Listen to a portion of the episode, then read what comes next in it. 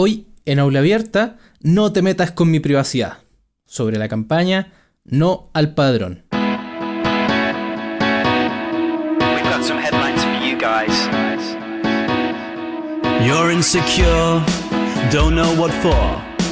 Too many photos on your wall. You share your number, name and address. Adding people that you've never met.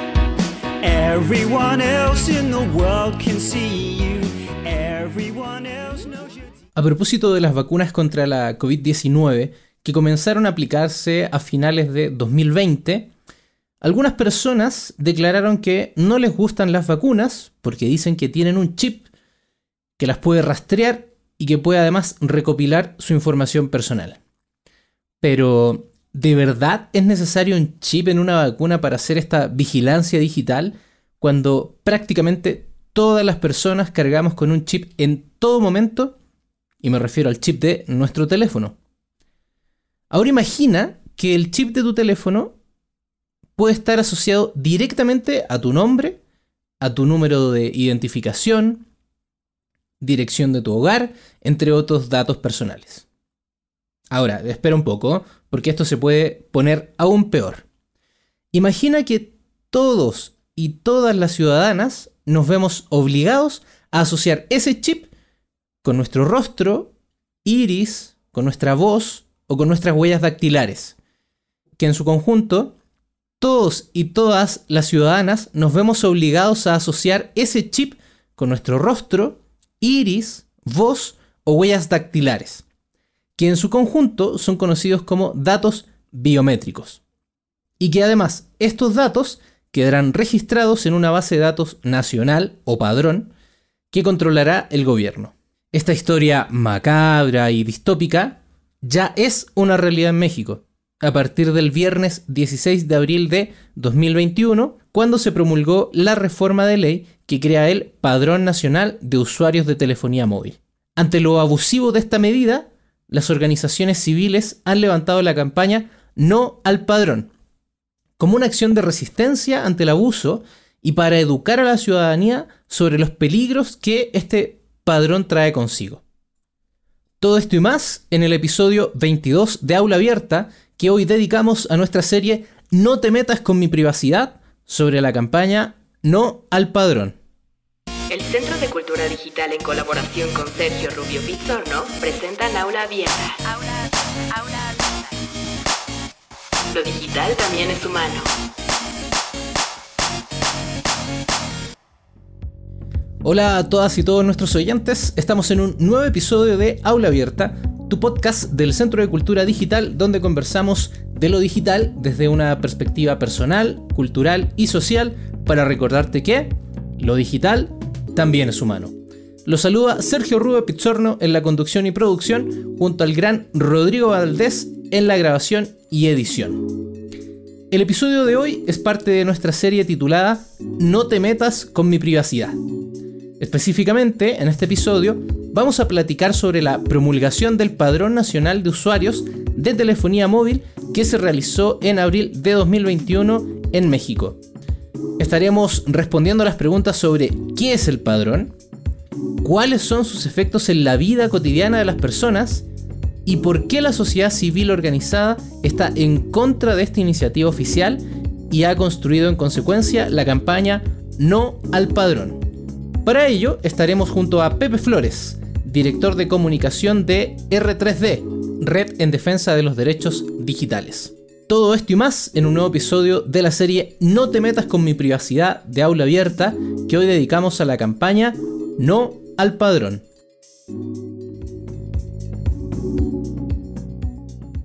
En la conversación de este episodio vamos a hablar del Padrón Nacional de Usuarios de Telefonía Móvil, también conocido como el PANAUT. Algo de este tema ya te adelantamos en el episodio 19 de Aula Abierta, donde junto a Alex Argüelles hablamos sobre eh, la intención de revivir el antiguo y fracasado Registro Nacional de Usuarios de Telefonía Móvil, también conocidos como RENAUT, el cual se creó el 2008 y fue eliminado el 2011. Pero ahora, este, este registro recargado también añade el registro de nuestros datos biométricos. De esta manera, y para conocer todos los detalles de este padrón y las repercusiones para eh, los y las ciudadanas mexicanas, tenemos el agrado de contar con Pepe Flores, activista por los derechos digitales, interesados, interesado en temas sobre privacidad, vigilancia, seguridad digital, cultura libre y libertad de expresión. Trabaja como director de comunicaciones en R3D, la red en defensa de los derechos digitales desde 2015, y es vicepresidente de la mesa directiva de Wikimedia México para el periodo 2018-2020. Pepe, bienvenido a Aula Abierta y muchas gracias por aceptar la invitación para estar hoy con nosotros. Hola Sergio, qué gusto estar de vuelta aquí en el podcast y Rodrigo también un saludo en la producción. Súper, súper. Sí, ahí está, como siempre, Rodrigo. Lo sentimos, no, no, no lo ven, ni lo escuchan, pero, pero ahí está, siempre parte importante. Pero ahí está, es, es, es omnipresente. Exacto, exacto. Ahora acaba de apagar su cámara. Quizá le dio pena. Bueno, como es costumbre, Pepe, en el podcast, además de eh, conocer tu semblanza, esa pequeña introducción que di acerca de ti, también me gustaría pedirte que nos pudieses contar un poquito más de ti, ¿cierto? Para ir rompiendo el hielo. ¿Y cuál es la historia de, de Pepe, ¿cierto? Que lo acercó a estos temas de privacidad, vigilancia, seguridad digital, cultura libre y libertad de expresión. No, muchas gracias. Eh, bueno, yo empiezo, yo soy de la hermosa ciudad de Puebla. Grande Puebla. Puebla. Eh, yo soy maestro en comunicación y medios digitales por la Universidad de las Américas Puebla. Eh, cuando egresé de la licenciatura hace ya unos varios años, eh, uno de mis primeros trabajos fue como editor en varias publicaciones digitales, en donde me especialicé justamente en la cobertura de temas relacionados con tecnología. Eh, pero algo, algo que me gusta destacar es que más allá del tema de la tecnología de consumo, algo que me interesó mucho, que me llamó la atención, estando en medios como Hipertextual o Firewire, que las personas más vinculadas a tecnología reconocerán, eh, fue el poderme acercar al lado humano de la tecnología, al lado social de la tecnología. Entonces eh, me tocó darle un buen seguimiento a temas como ACTA en su momento, a la discusión sobre el TPP, discusiones como Internet necesario, cosas que ya nos suenan un poco viejas porque son luchas de hace unos 12, eh, 10 años. Y eh, a partir de la construcción, digamos, de esa experiencia y de, conocer a diferentes eh, personas y personajes involucrados en estos mundos, sobre todo los mundos de lo abierto, del software libre, del conocimiento libre, la cultura libre, de la defensa de la privacidad, de la libertad de expresión, fue que em, después de un muy buen paso como editor en jefe de Firewire, me invitó una organización de muy reciente creación, en donde yo conocía a, sus dos principales promotores, Luis Fernando García y Carlos Brito, que me dijeron que había una plaza para la dirección de comunicación. Eh, en ese entonces, como dirían todo R3D, todo era Prado, ¿no?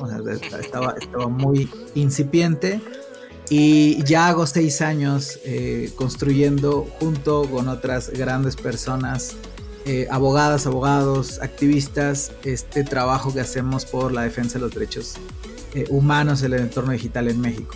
Entonces he tenido la oportunidad de ir construyendo esa trayectoria siempre en estos distintos mundos tecnológicos. Em, también he tenido la oportunidad, como bien dijiste, estar en Wikimedia México, donde estoy desde el año 2012, entonces también ya es una cuestión de largo aliento, entre bueno, otros proyectos que involucran eh, Open Data, eh, justo ahora estoy trabajando un proyecto de tecnología cívica y transparencia en medios con otro colega, entonces siempre he estado vinculado a esos mundos y bueno, ahora, eh, como bien dices, enfocado en temas que tienen que ver con privacidad, vigilancia, cultura libre, libertad de expresión, eh, y participación ciudadana a través de las tecnologías. O sea, podríamos decir, Pepe, toda una autoridad en estos temas. Eh... No, no sé autoridad, pero, pero al menos sí un dedicado aprendiz de estos temas. Súper bien. Y eso es justamente las, personas que a nosotros nos gusta traer a, este podcast, porque estos temas a veces eh, parecen difíciles, complicados, incluso con muchos tecnicismos. Y cuando se piensa generalmente en lo digital, se piensa que, todo es muy técnico y eh, que no está relacionado con, las personas, ¿cierto? Con lo humano. Y Sí, claro. justamente tú has dicho una frase muy, muy interesante, que, que te acercaste no al lado comercial de, de la tecnología, sino a estas cosas eh, de- con, con este tinte humano. No, a, a mí me gusta definir que mi trabajo es ser un intérprete. Yo soy un traductor en realidad. ¿no? O, o- o comencé siendo un traductor, ahora ya, ya digamos, mucho más eh, involucrado, ya investigando y, y reflexionando sobre otros temas. Pero originalmente, em, como, como comunicador o como comunicólogo, mi primer objetivo siempre ha sido hacer accesible el conocimiento. Eh, primero desde lo tecnológico, que era como el área que yo había fortalecido mucho en, mis, en mi trabajo, mis trabajos como editor o como periodista, pero ahora también desde lo jurídico. Digamos que involuntariamente he cursado una licenciatura en, en- en Derecho, bueno, no, no- no sé si en todas las ramas del Derecho, pero al menos sí en ramas muy específicas, eh, estando rodeado de, de- tanta gente talentosa en R3D y en otros espacios que me han tocado colaborar. Entonces ahora hago esa, esa función como tripartita, ¿no? Como traducir lo tecnológico a mm, el lenguaje social o al lenguaje más común, al mismo tiempo que ahora también tengo que ayudar a desentrañar las cuestiones jurídicas y bueno, eso la verdad me tiene muy contento porque al final del día eh, parte de esto que mi colega Aide Quijano define como el infactivismo y que yo estoy muy, muy, muy enamorado de esa, de esa frase o de ese término, ¿no? Hacer este, este infactivismo pasa porque la gente pueda comprender en términos llanos y en sus propias palabras, pues cuáles son eh, los riesgos, las amenazas, los peligros que pueden representar ciertas cuestiones a sus derechos, a todas sus esferas de derechos. Exacto. Así que desde el infoactivismo, como dice Pepe, eh, lo hemos invitado para que nos ayude un poquito a traducir, a interpretar, ¿cierto? En, palabras llanas, esto del padrón, ¿cierto? Que tiene este gran nombre, el Padrón Nacional de Usuarios de Telefonía Móvil. Entonces, eh, me gustaría preguntarte en primer lugar, obviamente, ¿qué es este padrón? ¿Cierto? Por supuesto. Y que si nos puedes contar un poquito de cómo ha sido su, su historia, ¿cierto? Desde se presenta en, la- en el Congreso Nacional, ¿cierto? De la Federación, luego se aprueba, se promulga y hay algunas acciones que, que siguen ahí. Entonces, ¿qué es y cuál, cuál, sido, cuál ha sido su historia? Por supuesto. eh, el nombre es el Padrón Nacional de Usuarios de Telefonía Móvil, que voy a abreviar como el Padrón, aunque seguramente también lo escucharán como el PANAUT también por sus, sus siglas. Ujú. Eh, el padrón surge a partir de un- la, la reforma a una ley, que es la Ley Federal de Telecomunicaciones y Radiodifusión. Entonces se reforman algunos artículos de esta ley para eh, crear eh, este padrón, que el padrón es un registro obligatorio de líneas telefónicas asociado a datos biométricos. ¿no?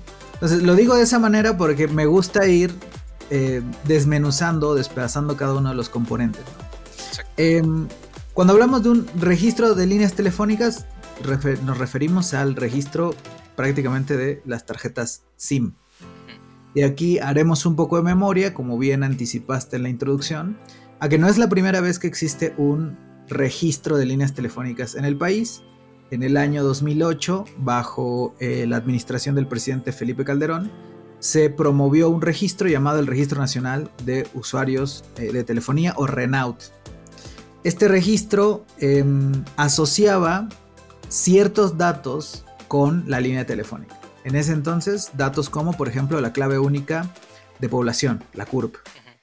Eh, ¿Qué es lo que ocurre? Se genera un padrón eh, y este padrón termina siendo vulnerado, filtrado y vendido en la clandestinidad por 500 pesos. Una cosa que en ese entonces eran alrededor de 50 dólares. Eh, debido a esto, en el año 2011 se decide em, pues desintegrar o desmantelar el Renault y hasta ahí había llegado, digamos, nuestra eh, la historia. Sin embargo, em, en esta administración, el diputado Mario Delgado promueve eh, una iniciativa para revivir este registro, ahora llamado Padrón Nacional de Usuarios de Telefonía Móvil, Padrón o PANAUT. Eh, ¿Qué es lo que hace? Presenta esta iniciativa y eh, en la Cámara de Diputados, cuando se está discutiendo hacia finales del año eh, 2020, se le añade una obligación de recabar datos biométricos. Y esto es una de las cosas, de por sí un registro telefónico, y eh, espero tener suficiente tiempo para poderles explicar por qué, pero de por sí un registro de líneas telefónicas es problemático. Ahora va asociado a este componente que es los datos biométricos. Entonces, los datos biométricos, y me gusta partir desde acá, son datos que están asociados a nuestra fisonomía, a, nuestro físico. Datos biométricos pueden ser nuestro iris, nuestra huella dactilar, nuestra mm, voz o nuestro rostro, por ejemplo. ¿no? Son datos que identifican o hacen identificable a una persona. Esa es la definición, digamos, técnica. Algo que tienen una característica muy propia de los datos biométricos es que son eh, indisociables de nuestra ident- identidad, no se pueden separar de nuestra identidad y también tienden a ser inmutables o son prácticamente inmutables. ¿no? Claro. No, no cambia tu huella, no cambia tu rostro, no cambia tu Como si te puedes cambiar de casa, por ejemplo. Como si te puedes cambiar de casa, como si puedes cambiar de dirección de correo o de número telefónico. Entonces, eh, la historia de este eh, padrón es que se presenta en la Cámara de Diputados, es aprobado por ahí de eh, mediados de diciembre, en las últimas sesiones de la Cámara de Diputados en el año 2020, y después en marzo es retomado en el Senado. Hay una discusión, hay eh, una discusión en el Senado donde se convocan a mesas de trabajo, donde la sociedad civil, la industria, entre otros expertos y expertas, pues vierten una serie de críticas hacia el padrón que al final resultan ser desoídas. Las y los legisladores votan y en una votación sumamente cerrada, 54 votos a favor, 49 en contra y 10 abstenciones, termina pasando el padrón, lo cual pues es bastante cuestionable. Una vez que pasa el padrón, el siguiente paso es que llega a la mesa del titular del Ejecutivo, del presidente de la República, quien eh, publica el decreto el día 16 de abril. Y con la publicación del decreto el 16 de abril entra en vigor este padrón. Voy a poner una pausa ahí porque todo el tema, digamos, de los tiempos merecerá su propio examen un poco más adelante. Digamos que entra en vigor el padrón y se activan un montón de acciones de resistencia y de combate, de las cuales valdrá la pena ahondar un poco más adelante. O sea, esta, esta ley. De Ya es ley. padrón, Esta reforma ya es ley. ya es ley ya y, ya, y ya está promulgado. Ya está en vigor, así es. Claro, Ya porque vigor. incluso ya apareció el 16 de abril del 2021. Aquí estoy viendo en el diario oficial de la Federación el decreto, eh, ¿cierto? Por el que se reforman y adicionan diversas disposiciones a la Ley Federal de Telecomunicaciones y Radiodifusión. Así es. Eh, ahora, me, me gustaría, me, me gusta mucho explicar o partir mi explicación de por qué nace el padrón. Porque es algo que la gente de pronto es, bueno, pero eh, ¿por qué lo hicieron, no? O cuál es la justificación de hacerlo. Eh, el, el padrón es promovido por las autoridades de seguridad del país. Ha recibido un importante apoyo por parte de la Secretaría de Seguridad Ciudadana, en el caso del gobierno federal, y básicamente está fundamentado en la idea de que las autoridades necesitan más herramientas para el combate de dos delitos, que son la extorsión telefónica y el secuestro express, o el secuestro en general también. Este argumento refleja, y hay que decirlo, un interés legítimo. Todas las personas tenemos un interés en que estos delitos disminuyan, tanto la extorsión como el secuestro. Es decir, la finalidad, ok, es, es aceptable, sí tenemos que combatir estos delitos, sin embargo, la medida que se propone es eh, desproporcionada y falla en ser también la medida idónea para hacerlo tiene múltiples problemas porque, como diríamos coloquialmente, va a salir más caro el caldo que las albóndigas. ¿no? Es decir, genera eh, muchos problemas y lesiona muchos derechos. En primer lugar, esto parte de dos premisas falsas. La primera es que un registro obligatorio de líneas, así en general, un registro obligatorio de líneas, tiene alguna incidencia en reducir la actividad criminal. Esto la propia asociación GCM, la GSMA, que es una asociación que eh, congrega a cientos de operadores de telefonía móvil en todo el mundo, ha desestimado esta afirmación. Dice, no existe evidencia. Hemos estudiado en todos los países y no existe evidencia de que si yo te pido tus datos para registrar tu línea, esto vaya a generar algún tipo de eh, mitigación respecto del el crimen, el- del crimen o de los delitos. Lo que sí encontró la GSMA es que en ciertos países ciertos delitos repuntan. Y eso es bien interesante. Es decir, este tipo de registros de padrones no solo no ayudan a combatir la delincuencia, sino que incentivan que se cometan otro tipo de delitos. Principalmente tres delitos. El robo de celulares, la suplantación de tarjetas SIM o clonación de tarjetas SIM y la, eh, la proliferación de mercados ilegales de compra-venta de chips. ¿no? O sea, Entonces, disculpa que te interrumpa un poquito ahí, Pepe. O sea, cuando uno nos dicen, bueno, vamos a hacer este registro, este padrón, uno dice, claro, pues, suena bastante lógico, quizá, decir, bueno, si tenemos todas las líneas telefónicas registradas y asociadas directamente a, a una persona, si se quiere cometer algún delito, por ejemplo, lamentable aquí en México, lo- los delitos telefónicos, la- la- los secuestros y todas estas cosas que empiezan por una llamada telefónica son muy usuales. Entonces uno dice, bueno, si sé quién está llamando, quién está utilizando ese, ese teléfono, esa SIM, ¿cierto? Entonces puedo detectar quién es la persona y... ¿cierto? Su-. Suena muy Eh, eh, lógico, pero tú lo... Ese es el razonamiento inicial. Ajá. Claro, que por supuesto que es un razonamiento muy fallido. Y repito, primero porque no existe esta relación Exacto. entre que ayude a combatir los delitos, por el contrario incentiva que existan otro tipo de delitos. Segundo lugar, es una medida que es sumamente fácil de evadir. Y yo recuerdo mucho porque uno de los senadores que apoyaba la medida decía, bueno, pero es que es como el registro de armas, ¿no? Es decir, las armas, si tú quieres tener posesión de un arma, pues la tienes que registrar. Y eso es bueno. Y otro senador le revira, le dice, sí, pero los delitos no se cometen con armas registradas, si no ya los hubiéramos erradicado. Lo que se hace es que se cometen con armas no registradas. Y eso es lo que, lo que, lo que se prevé que pase, que ocurran con teléfonos o no registrados o teléfonos registrados a la identidad de alguien más, que ahora voy a ese punto que también es muy, muy, muy complejo. Pero primero, la delincuencia actualmente ya cuenta con mecanismos para poder evadir el padrón. Es decir, ya existe el robo, ya te puedo robar un celular y llamar desde ese celular, ya puedo clonar o suplantar tu tarjeta SIM, ya puedo ir y comprar otra tarjeta SIM de otra jurisdicción, de Estados Unidos, de Canadá, de América Central, de Sudamérica, que yo pueda utilizar para cometer los delitos, o puedo utilizar incluso un servicio de voz sobre IP, ¿no? como Skype, Zoom, etcétera. Cualquier cosa que el protocolo vaya de voz sobre IP eh, puede ser usado o ser utilizado para cometer estos delitos. Entonces, es, resulta sumamente ingenuo decir, ah, como ahora están todas las líneas asociadas, este, ya voy a poder saber quién es.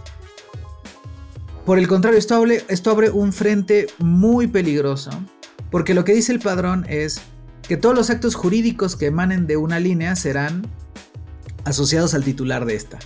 No, pues, Es decir, ya, es decir, si- si Sergio va en el transporte público y alguien lo bolsea y le saca el celular y él no reporta que le robaron el celular o vamos a suponer, o no se da cuenta O me demoro. y se comete un ilícito con ese celular, la persona titular es Sergio y Sergio es la persona que van a investigar y a la que van a asumir de entrada que es la responsable. Entonces eso atenta contra el principio de eh, inocencia. Eh, ahora, vamos a pensar en otro tipo de escenarios. Hay hogares, muchos hogares en México, donde por una cuestión de nivel socioeconómico, de precarización, solamente contamos con una línea telefónica para toda la familia. Entonces, si esa línea telefónica de pronto una persona hace un mal uso, quizá nos vayamos sobre el titular. ¿Qué pasa con los teléfonos donde la titularidad la tiene una persona moral? Una persona moral puede ser una asociación o una empresa. Mi empresa sacó 20 teléfonos, 25 teléfonos para todos los empleados. Resulta que despedía uno, nunca le pedí el teléfono y ese número termina siendo asociado a una actividad delictiva. Entonces al apoderado legal, al representante legal, ya lo metí en una bronca porque este, están todos estos huecos que pueden ocurrir, ¿no? Uno de los problemas de que el padrón asuma que todos aquellos actos que se realicen a una línea estén vinculados a la identidad de una persona y sus consecuencias, bueno, genera o devienen estos efectos que pueden ser perjudiciales para las personas. Entonces, hasta ahora nos hemos dado cuenta primero por qué surge. Surge porque las autoridades quieren combatir delitos. ¿Qué es lo que ocurre? Que el padrón no hay evidencia de que ayude, incentiva que existan otros y es fácil de evadir. Pero por último, ni siquiera es cierto que las autoridades no tengan ya facultades para combatir estos delitos. Sí les tienen. La propia Ley Federal de Telecomunicaciones y Radiodifusión, que fue reformada para crear el padrón, tiene en su artículo 190 facultades que le permiten a las autoridades eh, investigativas hacer cosas como solicitar acceso a datos conservados por las operadoras móviles. ¿Qué son los datos conservados? Bueno, el artículo 190 establece que, al, que cierta información asociada a tu línea debe estar resguardada por las empresas de telefonía durante 24 meses. Esta información puede ser a quién le llamaste, de quién recibiste una llamada, cuánto duró una llamada o dónde estabas cuando recibiste o hiciste una eh, llamada. Es decir, no, conservan em, el contenido de tus comunicaciones, no pueden, pero sí conservan toda la información asociada, que vamos a llamarle los metadatos de tus comunicaciones. Y lo que pueden hacer las autoridades investigadoras es solicitar acceso a esas sábanas de metadatos. Pero para poder acceder a esas sábanas de metadatos tienen que solicitarle autorización a un juez. Necesitan algo que vamos a llamar la orden judicial. Y es otro término que hay que aprender mucho. La orden judicial es una salvaguarda para que las autoridades no puedan hacer un uso no debido o un abuso propiamente de alguna de estas facultades. Incluso las autoridades tienen la posibilidad de solicitar una eh, la geolocalización en tiempo real de un equipo en un caso de secuestro. Y no tienen que esperarse a que el juez determine en primera instancia el, que, el que te den esta geolocalización. Ocurre algo que es eh, un proceso paralelo o concomitante en el que yo estoy investigando un secuestro, voy y, oye, dame la geolocalización en tiempo real de este equipo. Vale, y al mismo tiempo, en tanto empieza ese proceso, se manda la solicitud al juez y el juez ya revisa y determina si es fundamentada o no la solicitud. Si la solicitud estaba fundamentada, se asume que siempre estuvo autorizada. Si no está fundamentada, el juez ordena que en ese momento se deje de geolocalizar el equipo. ¿Qué es lo que ocurre? De acuerdo a información que hemos investigado a través de la eh, Red de Defensa de los Derechos Digitales, hemos detectado que 85% de las veces que se solicita una autoridad a una autoridad judicial em, que evalúe la, si está fundamentada o no la petición de geolocalizar un equipo, en 85% de las veces no lo está. O sea, en 85% de las veces dicen, no, no, no, a ver, deja de geolocalizar el equipo porque no está fundamentado que van despidiendo esta información. Este, este acto de molestia le llamamos, esta, esta intromisión a la privacidad. Entonces, ¿qué es lo que ocurre? Bueno, que hay facultades, pero no están siendo bien utilizadas y no están siendo justamente eficaces por motivos que no tienen que ver con las propias facultades, sino con el quehacer de las autoridades investigadoras. Y aquí es donde viene una de las grandes omisiones del padrón. El padrón permite el acceso a estos datos conservados de las líneas, este registro, sin autorización judicial. Es decir, toda esta salvaguarda que sí tienen las otras facultades, se la quitaron al padrón. Entonces, lo que hacemos es le damos poderes más invasivos a las eh, autoridades en vez de que estemos revisando cómo están usando o que usen bien los que ya tienen.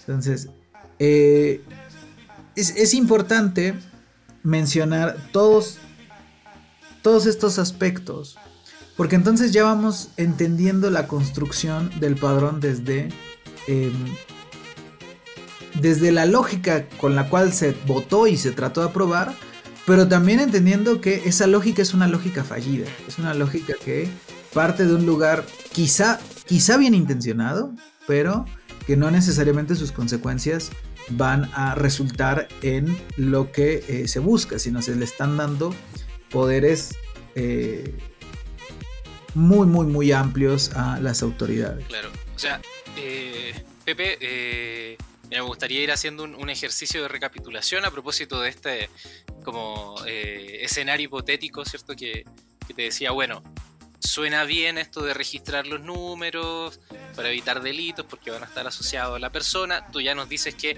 a nivel mundial hay evidencia de que eso no funciona. ¿Cierto? La, delincuencia al parecer está mucho más organizada que nuestras autoridades. Y claro, existe el robo, ¿cierto? La suplantación, etcétera, etcétera. Entonces ya sabemos que, y pues nos cuentas de esta, de esta agencia a nivel mundial, ¿cierto? Eh, que nos dice no hay evidencia, la, la Asociación Mundial de Operadores de. Telefonía, ¿cierto? No hay información, no existe evidencia de que el registro obligatorio de tarjetas SIM reduzca el crimen, sino por el contrario, y incluso aquí estoy leyendo una, una de las notas, ¿cierto? De los artículos que tiene R3D, dice, eh, hay, hay un dato que me parece súper decidor. No, no, no inhibe, ¿cierto? No, que se cometan estos delitos, ¿cierto? Sino que en realidad lo- los, los impulsa. Por ejemplo, a propósito del, del Renault, de lo que pasó en México, que sí pasó en México entre el 2008 y 2011, en vez de incidir en la reducción de la delincuencia, y aquí estoy citando textual, los delitos de extorsión y secuestro repuntaron en 48% respectivamente durante el periodo de vigencia del registro. Eh, me encanta que saques ese dato porque hace no mucho alguien en redes sociales me preguntaba, bueno, ¿cuál es la relación, no? ¿Cómo ocurre? Y es donde entramos a un nuevo terreno que es la construcción propiamente del padrón. ¿Qué es lo que ocurre cuando en 2008 empieza este registro? Se genera justamente un padrón, una base de datos.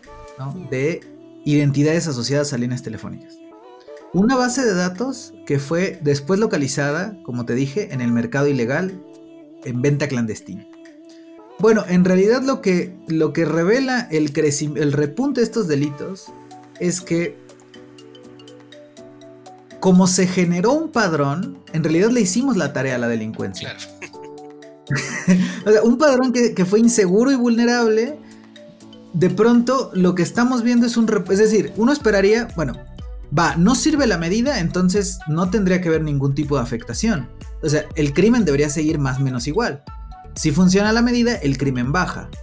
Bueno, pero aquí el crimen repunta y repunta en números considerables. ¿Qué, introdujimos en la ecuación? El padrón. Y es donde voy a este otro punto, ¿no? ¿Por qué es riesgoso? Es riesgoso porque genera algo que en la informática le llamamos el punto único de fallo. ¿Qué es un punto único de fallo? Un punto único de fallo o un punto único de vulnerabilidad es un principio de cuando tú estás generando una base de datos. Si es una base de datos que se encuentra centralizada, básicamente estás apostando a un todo o nada. ¿no? Si se vulnera esa base de datos centralizada, pierdes el acceso o el resguardo de todos esos datos. ¿Por qué es peligroso esto? Bueno, porque el historial de las instituciones públicas y privadas en el resguardo de datos en México es bastante cuestionable.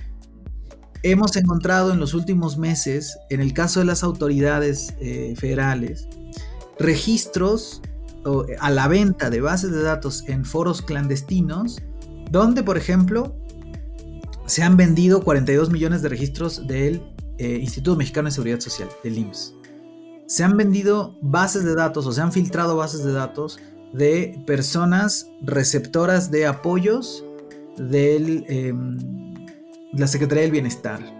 El INAI incluso amonestó a la Secretaría de la Función Pública por dejar sin protección una base de datos con información de 300.000 personas funcionarias públicas, eh, información sobre sus declaraciones patrimoniales. ¿no? ¿Y por qué menciono también a los privados? como puede ser el caso de los bancos, ¿no? que, también hemos encontrado casos donde HSBC, BBVA, Santander han tenido información comprometida, porque quien se va a encargar de la recolección de los datos van a ser las empresas de telefonía móvil.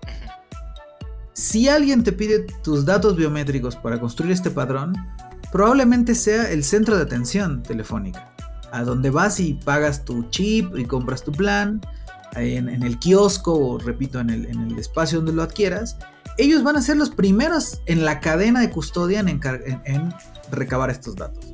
Entonces, hay un punto de vulnerabilidad, ¿no? Yo le paso una lana a el compa que trabaja ahí en el centro de atención y pum, esos datos comprometidos. Claro.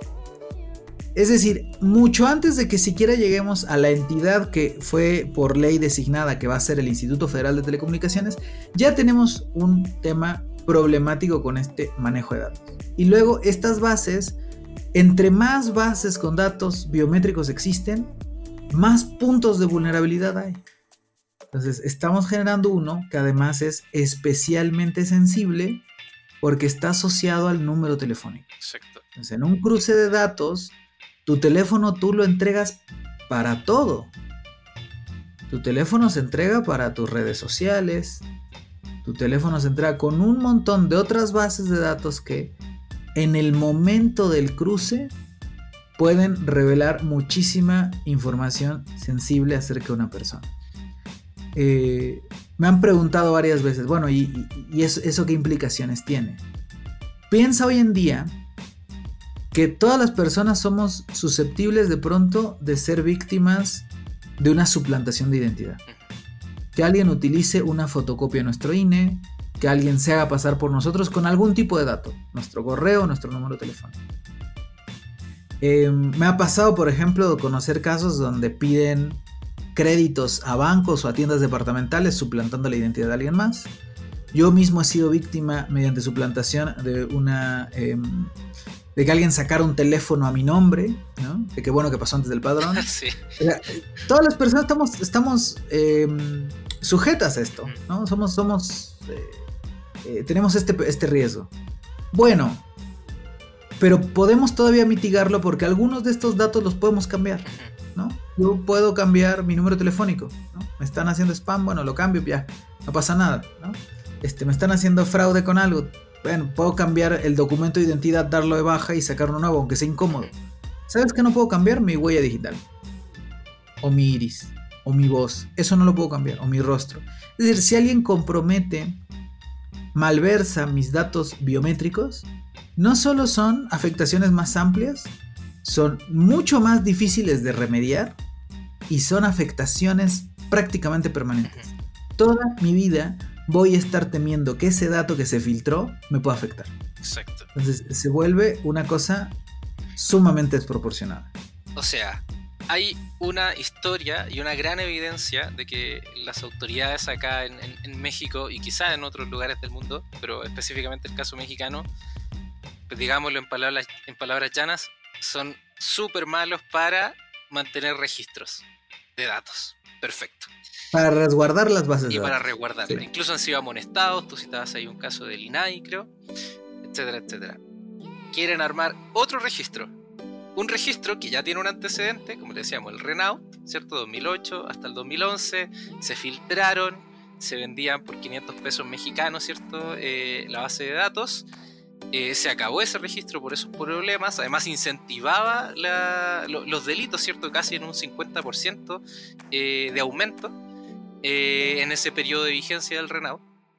Pero además ahora le quieren añadir la complejidad asociada al tratamiento y resguardo de los datos biométricos. Entonces, tú al inicio de la conversación nos hablabas un poquito de los datos personales, ¿cierto? Eh, hablábamos que no, no, no todos los datos personales son iguales, ¿cierto? Te puedes cambiar de casa, puedes cambiar tu correo, pero no puedes cambiar tu iris, por ejemplo. Entonces son datos sensibles. Me gustaría ahondar aún, aún más respecto de estos datos sensibles, de estos datos biométricos y los peligros que tiene su, su mal uso, ¿cierto? El, el- el mal resguardo de estos, de estos eh, datos, que ya nos has dado algún ejemplo. Y finalmente, ¿cuál es el fetiche que tienen con estos datos? Porque ahora, el año pasado, y debo decirlo, aquí tú me salvaste, Pepe, tú no lo sabes, ¿cierto? Pero eh, por Twitter diste un hack de la aplicación de un banco Ah, claro. de, de BBVA, ¿cierto? Yo aquí en México soy, soy, soy estudiante, ¿cierto? Soy becario en una beca, entonces eh, no puedo elegir el banco, sino que el banco me lo dan, BBVA Bancomer, y empiezan con pedirte el, una foto de tu cara, ¿cierto? Un dato biométrico. Así Y, es. y es, y es una joda porque te lo piden, te lo piden. Actualmente solo puedes utilizar la aplicación tres veces eh, antes de que se te bloquee. Eh, si no das tu, tu- Si no te sacas una foto. Tuve que viajar, por ejemplo, al sur el, eh, a finales del año pasado, a mi país, a Chile. Y tuve la cuenta bloqueada durante todo ese tiempo porque pues esta gente quería mi cara y yo no se las quería dar, ¿cierto? Y hasta el día de hoy no se la he dado porque ahí encontré, ¿cierto? El, el- el- consejo, el buen consejo de Pepe en Twitter. Sí, sí, sí. Así que ahí lo, lo- lo sigo usando así. No se los vamos a decir acá, pero les dejamos recomendado el. Pero, pero sí, sí, sí, ca- cada, cada, cada tanto reaparece ese, ese hack. Sí. que, que creo que todavía, todavía Todavía funciona. funciona, todavía funciona. Eh, creo, creo que voy a partir, me gustó cómo usaste la frase, el fetiche de los datos biométricos. Estos datos biométricos, decía, son, y lo, lo reitero, son inherentes a nuestra fisonomía. Eso, eh, los datos biométricos tienen dos finalidades, la identificación y la, la verificación de la identidad, que no son cosas, que no son lo mismo. Identificar a una persona es, imagina que hay una multitud y yo puedo saber quién es Sergio porque, este, por ejemplo, un sistema de reconocimiento facial te identifica. Ah, ahí está Sergio, está en esa multitud. Que por sí mismo ya es problemático. Eh, y segundo es la verificación de la identidad. Es decir, que la persona que alega ser en realidad sea la persona que está ejerciendo una determinada acción. Es decir, que yo verifico contra una base de datos que la huella que tú estás presentando es- esté en ese- sea la huella que yo tengo resguardada y entonces sí, sí, sí eres esa persona. Entonces hay que entender es- ese punto. En segundo lugar, hay que entender que a nivel global ahora una manía por la recolección de los datos biométricos. Y son esfuerzos que, de una vez lo digo, tienen que ser resistidos. Muchas personas llegan y se acercan cuando conversamos del tema del padrón. Bueno, pero es que yo ya le entregué los datos al SAT, yo ya le entregué los datos a las redes sociales. Algunos han dicho que incluso a las redes sociales, lo cual es, es cuestionable, pero a mi teléfono, por ejemplo, sí lo han- me lo han dicho bastante, ¿no? Creo que pasa también por una sociabilización del conocimiento respecto de qué son los datos personales y el manejo de estos datos personales. A propósito, por ejemplo, de los datos biométricos, me gusta mucho destacar ciertas cosas. Por ejemplo, si tú desbloqueas tu teléfono con una huella digital. Esta huella digital no sale de tu dispositivo. Esa huella digital queda resguardada dentro de tu dispositivo y lo que mencionan los avisos de privacidad de los principales sistemas operativos es que no se va a compartir. Entonces, ¿puede ser problemático? Sí, porque estamos empezando a confiar en la biometría para hacer esta verificación. ¿Qué tan problemático es? Digamos que en un nivel de mitigación no lo es tanto todavía, no lo estoy compartiendo con nadie más. O al menos no está declarado que está siendo compartido. Eso es, es- es otro punto. Después, oye, pero yo ya lo entrego para mi firma electrónica, el SAT, o para mi pasaporte. Ok, ok, entiendo. E incluso hay que reflexionar si hay ciertos usos que pudieran ser legítimos, ¿no? Como el caso de la huella dactilar y la INE, para identificar a una persona. Primero, ¿qué datos biométricos te están pidiendo? Solo te piden la huella, o también ya te están pidiendo el rostro, o también ya te están pidiendo el iris, o también ya te están pidiendo otras cosas, ¿no? Primero es qué tan proporcional es lo que te están pidiendo. En segundo lugar, ok, si a ti el SAT te está pidiendo tus huellas, tienes que ir al SAT a, a dar tus huellas y ahí quedan resguardadas. Entonces, que en ese camino de custodio de resguardo no hay tantos puntos de vulnerabilidad, ¿no? ¿Sabes? O si se filtra, sabes que se tuvo que haber filtrado del SAT. Pero entre más bases generemos, más problemático es, porque entonces ahora no sé si fue el SAT, si fue, la, si fue Relaciones Exteriores, si fue la INE. Ahora, y ahora sumemos la que ya no sé si también pueden ser los bancos privados o las empresas telefónicas. Entre más, por eso es el tema de los puntos de vulnerabilidad. Entre más genero, más riesgo añado a la ecuación. Finalmente, también entender que muchos de estos esfuerzos de biometría son respaldados también por las propias empresas que venden los servicios de recolección y manejo de datos biométricos. Es decir, no hay una reflexión como tal sobre lo que llamamos la privacidad por diseño. Se empiezan a pedir datos bajo un principio de por si se ocupa, más que por un principio de privacidad por diseño. ¿Qué es esto?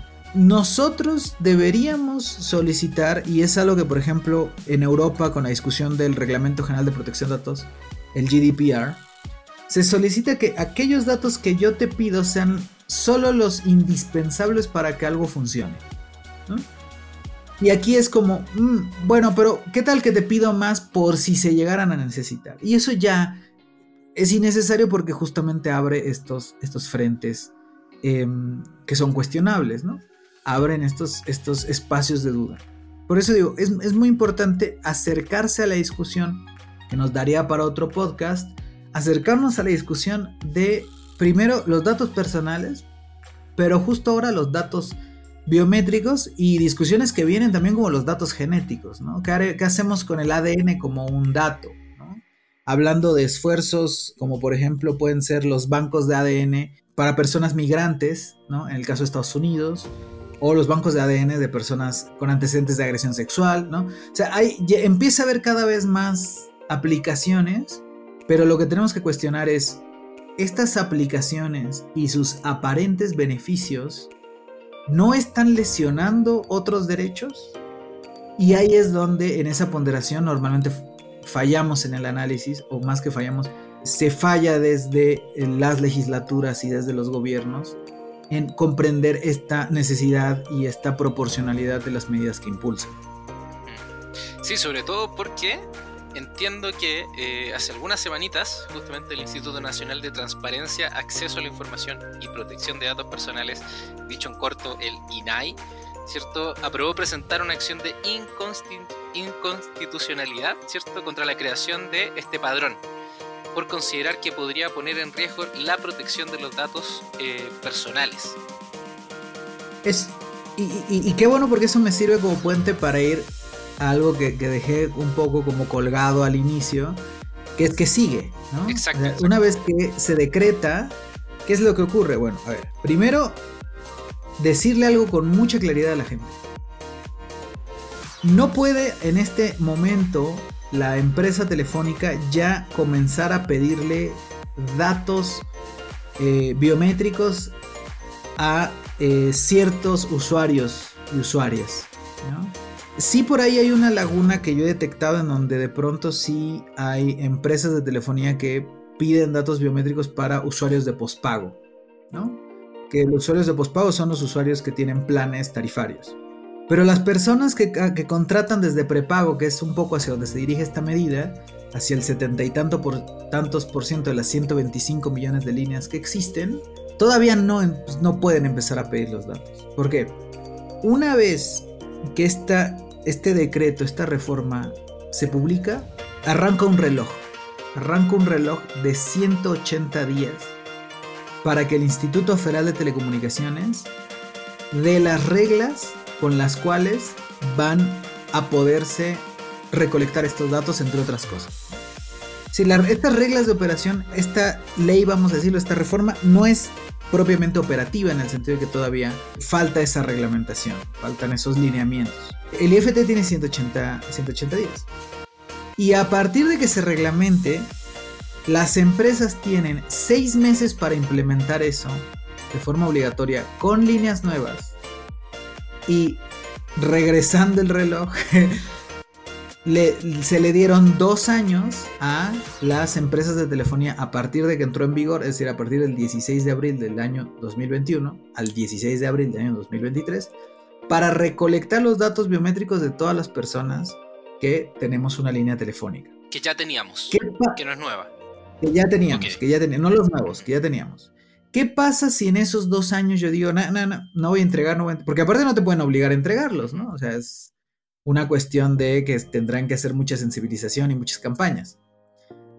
Si yo no los entrego y llega el 16 de abril del año 2023, las empresas, y no pasa nada más, las empresas están obligadas a cortarte la línea y dejarte sin teléfono. Y no puedes recuperar ese número. Y... Entonces, ahorita es un tema de falta, queda ese tiempo. Están corriendo ya esos plazos. Pero al mismo tiempo también corre otra línea temporal que vamos a llamarle la línea temporal de la resistencia, ¿no? ¿Cuáles son los tiempos para combatir este tipo de cosas? Primero quiero dejar algo, muy en claro. Ya existe una afectación para las personas. No, no se puede presionar control Z así a las cosas que aprobó el Congreso, las cosas que aprobó el, el diputados y el Senado. Esa reforma, y por eso hay que estar también muy pendientes cuando sean los debates legislativos y entender también en eh, quiénes son nuestras y nuestros representantes, eso no se puede no, no se va a deshacer fácil. Si es que se llega a deshacer. Ni tampoco se va a mitigar fácil. ¿no? Eso es lo primero que hay que entender. O sea, esto ya, ya te generó a ti que estás escuchando esto y que tienes una línea telefónica, ya te generó una afectación. ¿Qué es lo que puede pasar? Bueno, a partir del 16 eh, hay ciertos órganos como el Senado, bueno, una tercera parte del Senado, de la Cámara de Diputados, el INAI, la CNDH, la, Fiscal- la Fiscalía General de la República, que tienen la facultad de presentar algo llamado acción de inconstitucionalidad. La acción de inconstitucionalidad, dicho en términos muy simples, es yo veo que esto es contrario a la Constitución y le hablo a un árbitro para que determine si es válido o no, si se tiene que echar para atrás o sigue. Y ese árbitro se llama la Suprema Corte de Justicia de la Nación. ¿Qué se hace? Hay un plazo de 30 días naturales que va a vencer el día 10 lunes 17 de mayo para que ciertos organismos que ya mencioné puedan presentar una acción inconstitucional. Qué bueno, en primera instancia el INAI ya se subió, porque el INAI como, como órgano autónomo garante de la protección de datos personales, pues está dentro de su campo de injerencia. Por ahí los senadores, porque hubo mucha oposición, parece que también van a presentar la suya. Pero también es crucial que la CNDH presente una, porque el campo de acción y la esfera de derechos afectadas eh, que competen a la CNDH es mucho más amplia. ¿no? Es decir, la CNDH sí puede ir y reclamar, por ejemplo, que el que nos vayan a cortar las líneas afecta nuestro derecho de acceso a las tecnologías de información y comunicación, o puede ir a pelear el tema de la presunción de inocencia en el caso de percepción de delitos. La CNDH puede ir a pelear más cosas. Entonces también la CNDH tiene que hacer su chamba. Una vez que se presenta la acción, ¿no? primer paso, tiene que aceptar la acción la, Suprema Corte. Dice, ah, si está bien hecha, si es válida, venga para acá. Y de ahí a que la decida, pueden pasar, si bien nos va, nueve meses, ¿eh? Si no, puede pasar 12, pueden pasar 18. ¿Recordabas el podcast del año pasado cuando hablábamos de las reformas a la Ley Federal de Derechos de Autor? Bueno, en esa ocasión se presentó una acción de inconstitucionalidad. La CNDH la presentó, se admitió. Me parece que por ahí de septiembre se admite. Está listada para decidirse este año, si es que da tiempo. Ya estamos en mayo. Y eso pasó en agosto del año pasado, ¿no? Entonces, para que la gente se vaya haciendo también a la idea de cómo, corren el, cómo corre el reloj, ¿no? Aquí hay una ventaja, digamos, respecto de la acción de inconstitucionalidad. Una ventaja y una desventaja. La primera ventaja es que las acciones de inconstitucionalidad pueden pedir que se pare el reloj. Pueden pedir una suspensión. ¿Qué es la suspensión? Que esto que ya manda la ley le pongamos pausa hasta que la Suprema Corte decida. Entonces, ok, empezó a correr el plazo, corrió el plazo, se admitió, se da la suspensión, ponle pausa. No, si de esos dos años que yo di apenas han pasado tres meses, de aquí a que se decida, legalmente han pasado tres meses. Y así se acepta o no acepta, hay una pausa. Ese es un buen efecto, algo que pueda pasar. Algo malo que pueda pasar es que se necesita que ocho personas ministras de la Corte voten que es inconstitucional para que se vaya para atrás. Son 11 ministras y ministros. Ah, no, pues casi todo. Entonces, puede ser, puede llegar a darse el caso rarísimo donde por mayoría simple, 6 contra 5, 7 contra 4, se diga, el padrón es inconstitucional, pero sigue. o sea, como, sigue avanzando, ¿no? O bueno, no es que siga avanzando, sino no, no se echa para atrás inmediatamente. De pronto puede sonar abrumador y muy legal, pero es muy importante también para la gente que sepa esto, ¿no? Ya existió ese daño, estamos tratando de repararlo desde sociedad civil y desde muchos lados, estamos tratando de mitigar estos efectos. Y otra cosa que ha sonado mucho son los amparos, ¿no? Todo el mundo se ha subido al amparo móvil ahorita.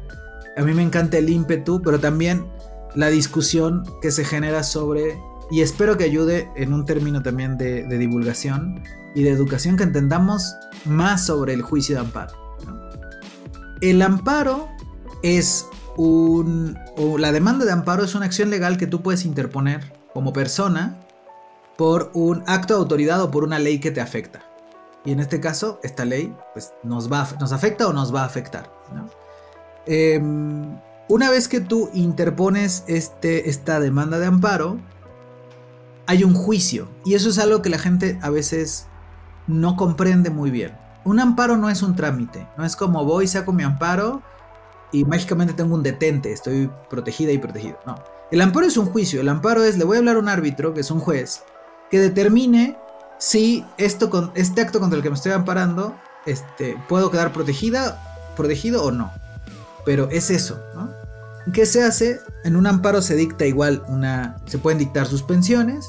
Estas suspensiones básicamente lo que dicen es: de aquí a que decido si te concedo o no el amparo, ¿no? Este, digamos que no corre tampoco este, estos efectos.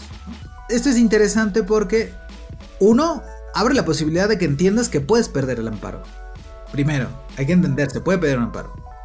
Segundo, si lo ganas, te pueden, impugnar ese amparo. ¿no? Decir, no, no, no, y, se va a otra instancia. Entonces, es, es, es también complicado y al final el amparo solamente va a aplicar para las personas que lo promueven. ¿Qué es lo que ocurre si yo promuevo un amparo, lo gano, todo sale? Un amparo puede tomar en resolverse de 6 a 9 meses. Vamos a suponer que nos fue bien y que en 6 meses me concedieron. yo gané ese amparo, gané ese juicio, porque es un juicio. Yo gané ese juicio amparo, entonces ya quedo protegido para los fines y para los efectos que tiene este padrón. Pero yo, yo que fui promoviente. E- Eso abre, por ejemplo, también, pues, de nuevo, otros frentes. Lo interesante aquí es un poco cómo estas acciones de resistencia terminan combinándose. ¿Sabes? ¿Qué es lo que puede pasar? Y que yo veo que puede ser muy plausible. Que entren las acciones de inconstitucionalidad. Y que los juicios de amparo no se resuelvan hasta que se resuelva la acción de inconstitucionalidad. Es decir, que los jueces digan, "Mm, mejor que diga la Suprema Corte cómo tenemos que decidir y ya vemos si concedemos los amparos o no. Mientras tanto vamos a ponerle, ya sabes, lo que te dije, pausa, vamos a parar el reloj. Eh, puede incluso darse el caso, este caso raro donde te digo que es inconstitucional pero no se echa para atrás, pero genera un precedente. Entonces ya como fue declarado inconstitucional, pues ya quienes decidan los amparos van a decir, ah bueno, entonces te voy a conceder el amparo porque es inconstitucional. Entonces te beneficia. O sea, hay un todavía hay muchos caminos para tratar de revertir esto. Y si fue muy largo, eh, que creo que sí me aventé como unos 5 minutos. Sí, incluso De quería, quería hacer ahí como un, un resumen, pero pues también hacer el apunte del, del sitio web. No sé si ibas a hablarnos acerca de Claro, eso. claro. A- ahora, justo eso iba. Yo sé que si sonó largo y si sonó cansado es porque es largo y cansado. Pero justo el trabajo que hacemos muchas organizaciones que acompañamos estos esfuerzos y estos litigios es tratar de hacerlo también lo más accesible y entendido posible. Para ello hemos habilitado una eh, plataforma que es noalpadrón.mx. Eh, En noalpadrón.mx puedes ejercer dos acciones. La primera es enviarle un correo a la CNDH para presionarla, que se ponga las pilas y que al menos ya diga que va a presentar la acción de inconstitucionalidad antes del 17 de mayo, porque es importante que lo haga. Y en segundo lugar, vas a poder sumarte a una demanda de amparo que estamos haciendo varias organizaciones. Y esto es clave, y lo voy a explicar de la manera más sencilla que se me ocurre. Estamos haciendo una genkidama de amparos. Eso es lo que está pasando, ¿no? Hay muchos otros esfuerzos muy loables que cada persona dentro de sus propios intereses y capacidades puede explorar, como es todos estos abogados, abogadas, organizaciones que han puesto a disposición formatos para que cada quien eh, presente o interponga su amparo. En nuestro caso, lo que estamos nosotros persiguiendo es que los amparos que entren a partir de nuestra plataforma se sumen a la acción legal que ya estamos haciendo nosotros. Es decir, que todo se resuelva como un gran caso con un montón de personas eh, interesadas. Por eso digo, la mejor manera de explicarlo es una Una genkidama amparo, ¿no? Si vas, si vas a, a- a- meter este, si vas a apoyar nuestro amparo, que lo puedes hacer a título individual o, o como tú prefieras, o con una organización, como sea, idealmente sería que todo se atraiga dentro de una misma, eh, dentro de un mismo caso, para darle mucha más relevancia o, o la importancia, mejor dicho, que el tema compete y tratar de em, también involucrar a las personas desde esta visión de un esfuerzo colectivo. Esta plataforma la seguimos desarrollando. al final del día, el, digamos, el plazo para presentar amparos termina el 28 de mayo. Entonces esperamos ya en los próximos días que esté lista la plataforma, que esté lista también las instrucciones que queremos dar para que las personas puedan presentar su amparo, no nada más desde la Ciudad de México, sino también desde eh, otras entidades federativas.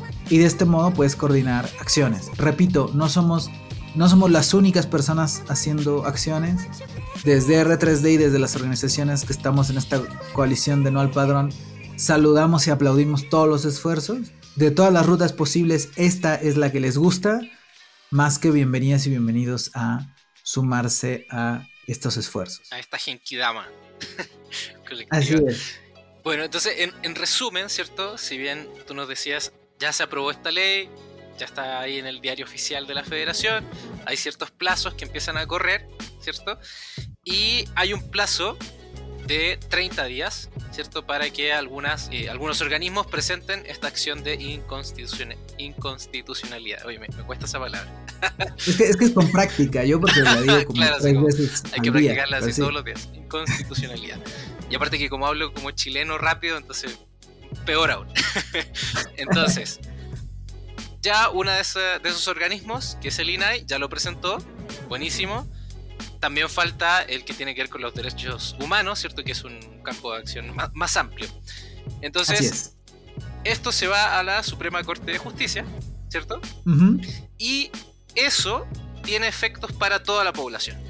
eso es algo que me gustaría hacer la diferencia lo que está haciendo estas acciones de inconstitucionalidad que está presentando el INAI, que podría presentar el CNDH, creo que es la sigla. La CNDH, la Comisión Nacional de los Derechos Humanos. Eh, los senadores, las senadoras creo que también pueden hacerlo. Entonces, eso aplica para o aplicaría para toda la población. Así es. En cambio, o sea, y sumado a eso, también las personas de manera individual y particular pueden sumarse, ¿cierto? Pueden realizar estas acciones de amparo, ¿cierto? Que son juicios, como nos dice eh, Pepe, hay que dejarlo muy en claro. Es algo que está en disputa, no es que uno vaya, presente el amparo y ya, listo. Eh, Exacto, no, es un trámite simple, es, un, es propiamente ir a un juicio. Exacto, entonces, un juicio amparo. de manera personal, uno puede ir y presentar estos amparos.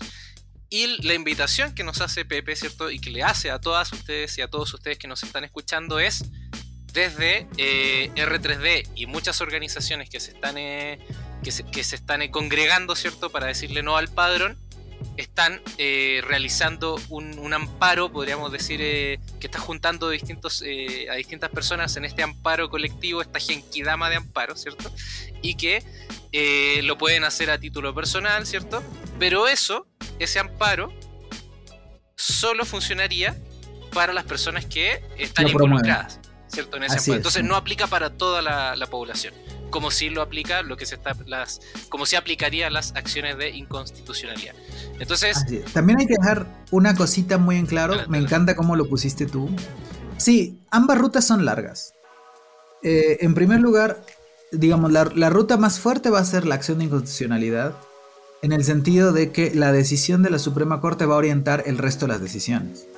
Es decir, la Suprema Corte en me gusta destacar esto, en un plazo 10, 12, 14, 18 meses, dice que no, ahí sí estamos presionándole control Z al padrón.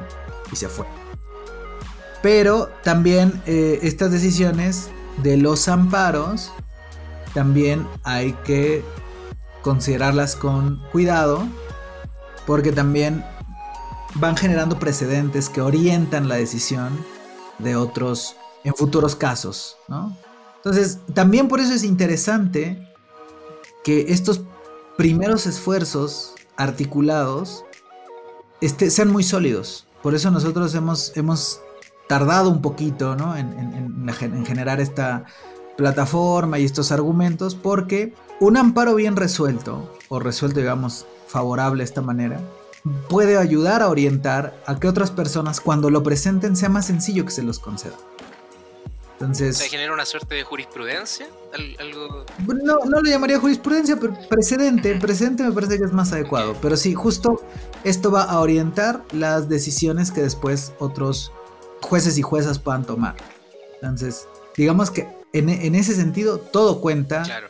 aunque los efectos son para los particulares, sí hay consecuencias colectivas. Y sobre todo si este amparo enorme, esta Genkidama de amparo, pues si mientras más gente se suma, pues es mucho más fácil que eh, signifique cierto precedente para decisiones posteriores. Entonces, Así- si, son exactamente. 20.000 personas las que están acá, o no sé, 200.000 personas, pues claramente va a ser algo significativo en términos de eh, los juicios de amparo que se den eh, de manera posterior. O sea, va, va a marcar un Claro, buen precedente. Claro, y, además aquí eh, dejar en claro algo. Un amparo consume ciertos recursos para las personas que lo hacen, ¿no? De tiempo, esfuerzo, ¿no? Tampoco sientan la obligación todas las personas de tomar todas las acciones. Simplemente es em, elijan cuál es la mejor ruta de acción para ustedes. A veces yo lo digo, incluso eh, echarle porras a las organizaciones que estamos detrás de algunos esfuerzos, de verdad, hace mucho. Hace mucho a veces cosas tan sencillas como compartirle este podcast a tu familia. Un poco de, de publicidad descarada, pero, sí, muy bien, muchas pero gracias. compartirle aula abierta a tu familia, desmentir una cadena de WhatsApp, sentarte a leer un poco más del tema porque te interesó, porque al final del día, eso es, digamos, ya para ir cerrando con lo que yo me quiero ir también. Se trata también de entender que esta lucha es mucho más amplia que solo el padrón. Tocamos por encima el tema de los datos biométricos, pero es un tema que va a seguir. Es un tema que tenemos que disputar con los bancos, tenemos que ir también a seguir cuestionando por qué los bancos solicitan datos biométricos. Viene una discusión sobre una cédula de identidad también con datos biométricos que habrá que discutir eh, más adelante, probablemente hacia la segunda mitad de este año. Eh, Está el tema de los bancos, por ejemplo, solicitando geolocalización en tiempo real, de forma ¿Para qué, ¿Para qué un banco va a querer eso? Y esa es ot- otra discusión también larga y que, y que nos podemos echar después. Es decir, entender la complejidad de este tipo de luchas por los derechos humanos en general, pero por los derechos humanos en el entorno tecnológico o digital en lo particular, también nos preparan para futuras discusiones. Y eso es bien, bien hermoso. O sea, a mí me encanta que una de las consecuencias agradables que dejó ni censura ni candados el esfuerzo por la ley federal de derecho de autor es que la gente inmediatamente nos preguntaba, ¿se puede por una acción de inconstitucionalidad? ¿Cuándo? ¿Cómo? ¿Qué tenemos que hacer? ¿No? O sea, eso también es súper loable y por eso decía, no sientan de pronto como la presión de... de- yo, yo sé que si algo me ha parecido muy relevante de no al padrón, es que han pasado más de tres semanas y yo, yo sigo entrando al hashtag de no al padrón y todavía hay gente indignada. La indignación de pronto es un combustible de, de- de rápida, de rápida ignición. Pero creo que esta afectación en particular a nuestro derecho a la privacidad y a la protección de nuestros datos, creo que sí nos dio en un nervio que como no nos había pegado otro tema en mucho tiempo. Y hay que aprovecharlo. O sea, hay que aprovechar esta digna rabia en convertirla en un montón de cosas. Y habrá quienes trabajando desde sociedad civil la convertamos en acciones legales y vayamos a la trinchera, pero habrá quienes la puedan converti- convertir en otro tipo de cosas.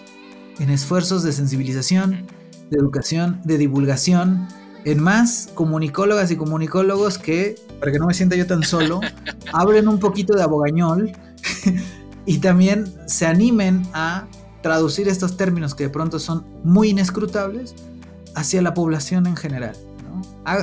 Haga- Hagan podcasts, hagan memes, hagan cualquier esfuerzo de infoactivismo, retomando con el inicio, que ayude a más personas a entender. Eso colabora muchísimo.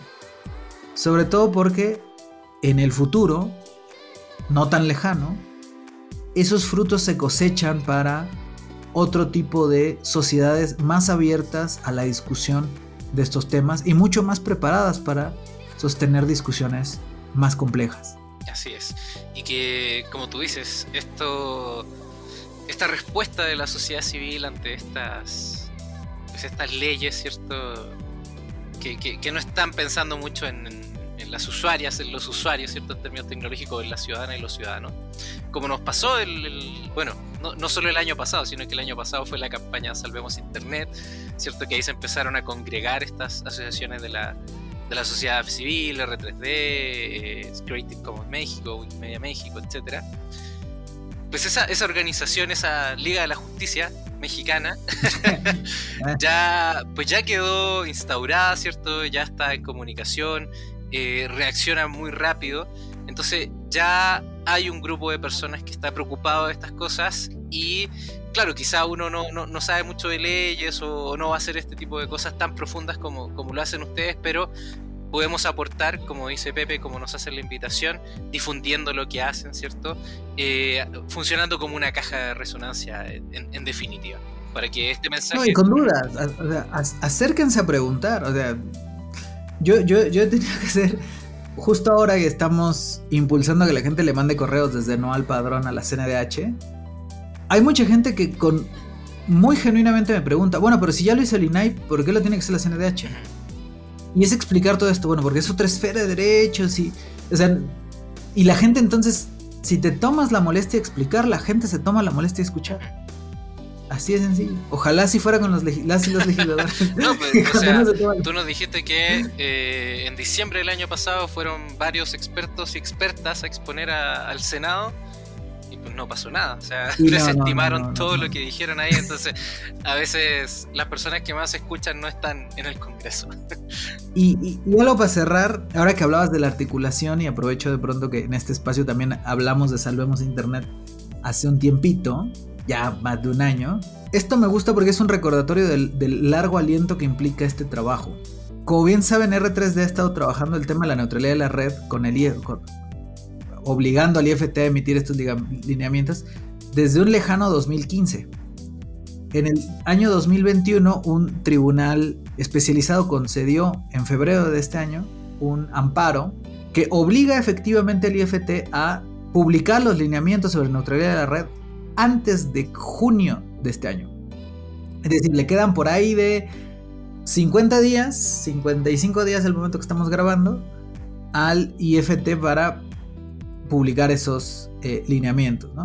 Entonces, y a lo mejor pide prórroga y, o sea, pueden pasar más cosas. Pero justamente es eso, ¿no?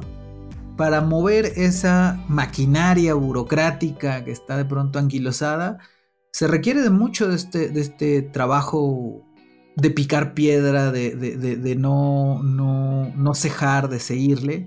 Entonces, también es para que se mentalice, no desde el pesimismo, pero sí desde una expectativa realista, que el combate al tema del padrón, lo mejor que podemos hacer ahorita es trabajar para mitigar estos daños, que, eh, presionar para que las instituciones que tienen la facultad y la responsabilidad moral de proteger nuestros derechos lo hagan, y que nos quede la memoria, que nos quede la memoria de que el día de mañana, o el día en 10 años, que otro gobierno, de la facción que sea, quiera impulsar algo parecido, no pueda y no pase. Entonces, creo que, creo que por ahí también eh, va mucho el, eh, la discusión. Así es, y el mensaje. Pues ha sido un lujazo tenerte en este episodio, Pepe. Eh, de verdad te lo agradezco mucho porque es un tema, como tú dices, álgido y que sobre todo está tocando a todas las personas. Quizá, por ejemplo, el año pasado, cuando hablábamos de, la, de que la neutralidad de la red estaba en riesgo, quizá no todas las personas le- les tocaba la fibra de manera personal. Pero ahora cuando ya están tocando los datos personales y datos sensibles como los datos biométricos, pues yo creo que todos nos sentimos interpelados e interpeladas. Así que eh, ha sido una gran conversación con, con muy buenos ejemplos, muy clara. Y ya para finalizar, me gustaría pedirte dos cosas. Si alguno de nuestros y nuestras oyentes quieren eh, contactarte o a R3D, si, si tienen algunos ahí datos de contacto y que puedas cerrar ahí con un, con un mensaje final. No, por supuesto. Primero, si usted llegó hasta este, esta altura del, del podcast, echándose toda esta explicación, este, muchas gracias. porque ha sido una explicación extensa y puede, podría haber sido hasta más exhaustiva, pero, pero bueno, es para que también entender que eh, ciertas complejidades pues son irreductibles, ¿no? Pero tratamos de hacer lo mejor que podemos poniéndole en un lenguaje cálido y humano.